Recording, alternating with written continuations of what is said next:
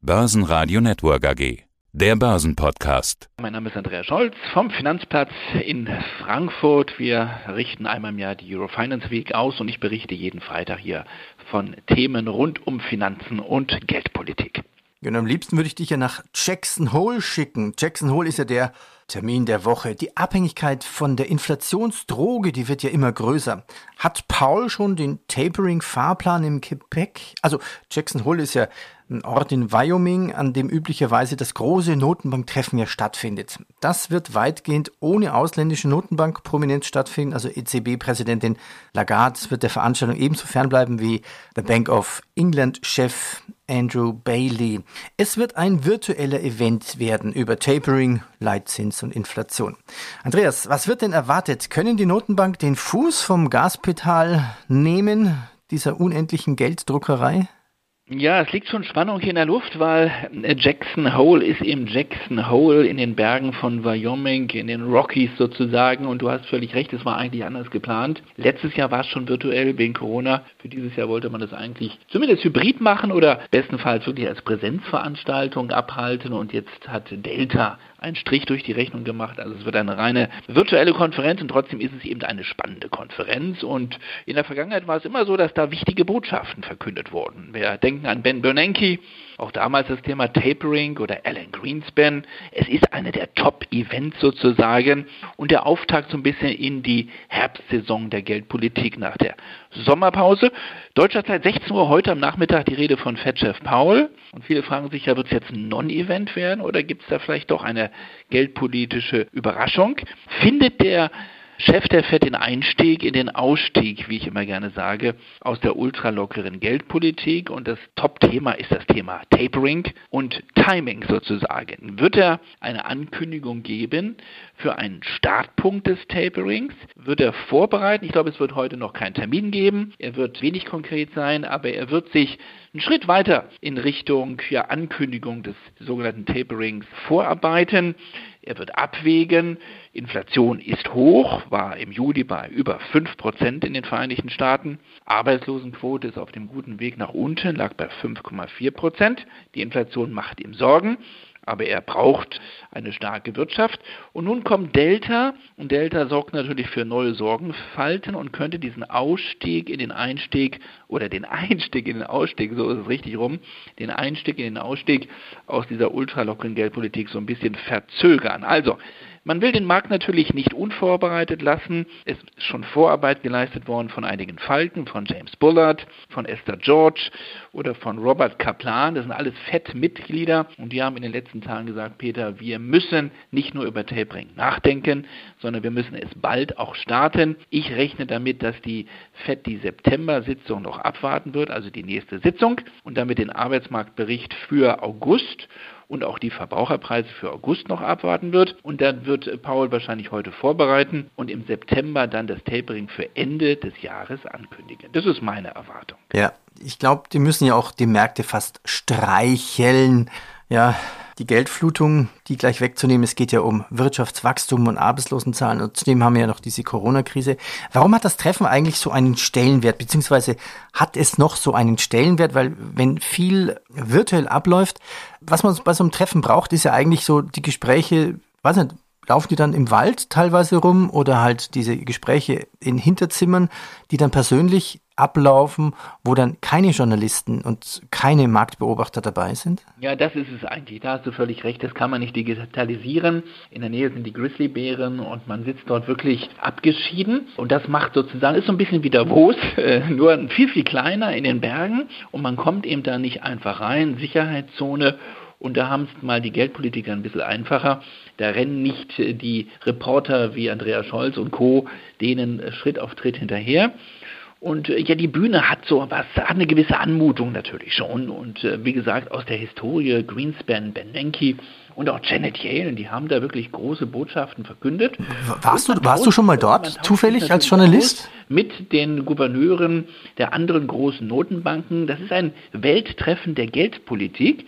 Und kann das nur virtuell stattfinden, dann hat es nicht den Charme natürlich, weil die Atmosphäre der Rockies, die lässt sich nun mal nicht digitalisieren. Aber trotzdem, dieses Treffen heute, auch wenn es nur virtuell stattfindet, ist eine wichtige Bühne Und in gewisser Weise wird Ben Bernanke, nicht Ben Bernanke, wird äh, Fed-Chef diese Bühne auf jeden Fall nutzen. Du warst ja auch mal Journalist, bist mit Kamera und Mikrofon allen hinterhergelaufen. Warst du auch schon mal in Jackson Hole? Nein, leider nicht. Das war immer so mein Wunsch eigentlich. Ich war ja gut zehn Jahre für Bloomberg tätig und äh, ich war auf vielen G10 und G20 Treffen, aber das hat mir oder das fehlt mir noch sozusagen in der Sammlung und es muss, das haben mir Kollegen berichtet, eine ganz besondere Atmosphäre sein. Man kommt relativ nah dran und es ist nur ein ganz, ganz kleiner Kreis von Top-Entscheidern. Aber es sind wahrscheinlich die Hinterzimmergespräche, die dann wirklich auch ohne Medienvertreter natürlich stattfinden. Und das ist ein wichtiger Austausch. Und es ist schade, dass dieser Austausch eben nicht analog stattfinden kann, sondern eben nur virtuell. Wir blicken ja nicht nur drauf, der Markt, die Journalisten, die Finanzindustrie, sondern anscheinend auch die Politik. Geht schon um eine mögliche zweite Amtszeit? Der Chef der Fed ist unter politischer Beobachtung, äh, gerade jetzt auch in Jackson Hole. Es wird also nicht nur die Welt der Medien, die Welt der Fed-Watcher, der Fed-Beobachter, sondern es werden auch viele Politiker in Washington auf den Fed-Chef schauen. Hat er die Lage im Griff? Der Krisenmanager Paul, der die Zinsen auf quasi null gesenkt hat in der Krise, der jeden Monat im Volumen von 120 Milliarden US-Dollar Staatspapiere kauft und Hypothekenpapiere. Äh, man kann ihm nicht vorwerfen, dass er nicht gut reagiert hat, dass er ein schlechter Krisenmanager ist. Das kann man nicht sagen. Auch wenn Donald Trump, der ihn ja nominiert hat, unzufrieden war, aber mit wem war Trump nicht unzufrieden? Trump wollte noch mehr Hilfe von der Fed. Jetzt hat Paul kurz vor Ende seiner Amtszeit, äh, die geht nämlich Ende Februar zu Ende oder sozusagen mit dem neuen Jahr, hat er Unterstützung bekommen, Rückendeckung bekommen von Janet Yellen, von der Finanzministerin. Immerhin eine Frau, die ja 14 Jahre für die FED gearbeitet hat und seine Vorgängerin ist. Und Janet Yellen hat jetzt gestern gesagt, der Mann hat mein Vertrauen, das ist wichtig. Ich meine, der Präsident der Vereinigten Staaten, Joe Biden, hat genug Probleme. Er ist jetzt äh, parteibuchmäßig nicht auf der gleichen Linie wie der Chef der FED, aber die FED ist politisch unabhängig in gewisser Weise, das ist sie schon. Paul hat einen guten Ruf, aber er braucht natürlich die Mehrheit der Senatoren, der 100 Senatoren für eine zweite Amtszeit. Die Republikaner blasen jetzt gerade ins andere Horn, sie sagen, er müsste mehr kämpfen gegen die Inflation. Viele Demokraten sagen, er müsste die Banken strenger rannehmen, also mehr Regulierung, aber er kann es nicht allen recht machen. Ich würde darauf tippen, dass er von beiden eine zweite Amtszeit bekommt. Er hat jetzt schon mal den Freibrief von Janet Yellen, das ist mehr als die halbe Miete. Von der FED zur EZB. Ja, da haben wir das Protokoll der Juni-Sitzung jetzt bekommen. Was fällt da auf? Rechnet nun auch die EZB mit höherer Inflation? Ich habe mir gerade vorgestellt, meinst du, ob die Lagarde mal in den Baumarkt geht und feststellt, dass die Preise extrem gestiegen sind, dass gewisse Schrauben fehlen, dass ja. es keine Elektrofahrräder mehr gibt und äh, ich habe letztens Latten gesucht, die sonst 80 Cent kosten. Da stand dann wirklich ein Preis drauf von 5,40 Euro für dieses komische kurze Holzstück, was ich da gebraucht hätte. Ja, das ist eine gute Frage. Das müssten wir Sie direkt mal fragen, ob sie das Preisgefühl hat oder auch ein Jens Weidmann. Ich denke, Weidmann hat ja schon gewarnt, der Chef der Bundesbank, es könnte Richtung 5% gehen, also die Inflation in Deutschland bis zum Ende des Jahres. Wir haben hier Inflation. Im Moment sagt die EZB, das ist alles nur vorübergehend, das sind jetzt Effekte, die wir haben gerade in Deutschland durch die Mehrwertsteuer, die jetzt wieder hochgenommen wurde und im vergangenen Jahr noch ein paar Pünktchen drunter war. Das sind also sogenannte Basiseffekte und die werden natürlich sich wieder heilen lassen über die Zeit. Und auch Corona, dieser Effekt wird zurückgehen. Aber wenn wir das Protokoll jetzt mal vom Juli, von der Juli-Sitzung genau nachlesen, dann ist zwar weiterhin die Argumentation vorherrschend, das ist ein vorübergehender Preisschub, aber zwischen den Zeilen steht dann schon, die Risiken haben zugenommen, dass die Inflation auch mittelfristig höher ausfallen könnte. Zum ersten Mal das Eingeständnis der EZB-Oberen, die an dieser Sitzung teilgenommen haben. Naja, wir, wir gehen weiter davon aus, die Preise kommen wieder zurück, aber sie könnten länger oben bleiben. Im Juli lag die Inflation im Euroraum, Peter, bei 2,2 Prozent, also knapp über dem Ziel der EZB. Sie kauft ja weiter kräftig Anleihen, also da ist ja von Tapering noch längst keine Rede bei uns in der Eurozone. Nächste Sitzung im September also in wenigen Wochen, in zwei Wochen. Dann gibt es die neue Projektion für die Preise für das nächste Jahr und für das übernächste Jahr. Ich glaube, es gibt noch kein Signal, dass PEP aufhört, also dieses Notfallankaufprogramm. Delta ist für die EZB oder wird für die EZB fast wie ein Freibrief sein, PEP weiterzufahren, weiter Anleihen zu kaufen und weiter die Zinsen und die Refinanzierungsbedingungen so tief und so niedrig, so günstig zu halten. Ich glaube, das wird weiterhin sozusagen der Weg der EZB sein. Sie wird es tolerieren, dass die Inflation etwas hochgeht. Für sie ist wichtig, dass die Finanzierungsbedingungen weiter extrem günstig bleiben, auch in den nächsten Monaten. Überraschung, als ich das gelesen habe, war ich wirklich überrascht. Südkorea ist ja da deutlich weiter. Da wurden die Zinsen sogar schon angehoben. Also ich war überrascht.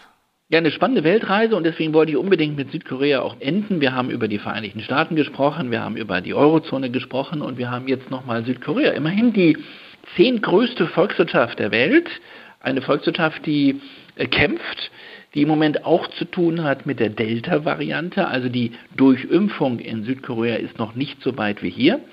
Vorteil aber in Südkorea ist und generell in Asien ist, das Tragen der Maske, das kennt man da schon länger. Man trug schon Masken im Alltag, als es noch kein Corona gab. Das heißt, man hat es immer geschafft, die Infektionszahlen relativ niedrig zu halten. Südkorea wächst ganz ordentlich, in diesem Jahr wahrscheinlich Peter mit 4 Prozent, sehr stark über den Export. Aber es gab nie einen totalen Lockdown. Man hat zwar dort im Moment die höchste Kontrollstufe, nämlich die Kontrollstufe 4, aber keine Ausgangssperren. Inflation steigt schon länger, Häuserpreise steigen schon länger, Verschuldung steigt schon länger. Und deswegen hat sich jetzt die Notenbank von Südkorea entschieden, trotz einer erneuten Corona-Welle und trotz der Delta-Variante den Zins anzuheben. Von einem niedrigen Niveau, ja, von 0,5 Prozent auf 0,75 Prozent, aber ist eine der wenigen Notenbanken der Welt, die im Moment die Zinsen anheben. Und deswegen fand ich diese Story so interessant. Also das Motto heißt dort wachsen mit dem Virus, aber rechtzeitig die Inflation bekämpfen. Also da ist man schon deutlich weiter. Da wird nicht über Tapering geredet, sondern da wird jetzt schon Zinspolitik betrieben, also die Zinsen angehoben, also ein ganz, ganz interessanter Fall, aber es ist und bleibt im Moment ein Sonderfall. Wachsen mit dem Virus. Andreas, ich danke dir und bleib immer schön negativ. Ja, vielen Dank. Alles Gute aus Frankfurt. Tschüss. Der Börsenpodcast. Börsenradio Network AG.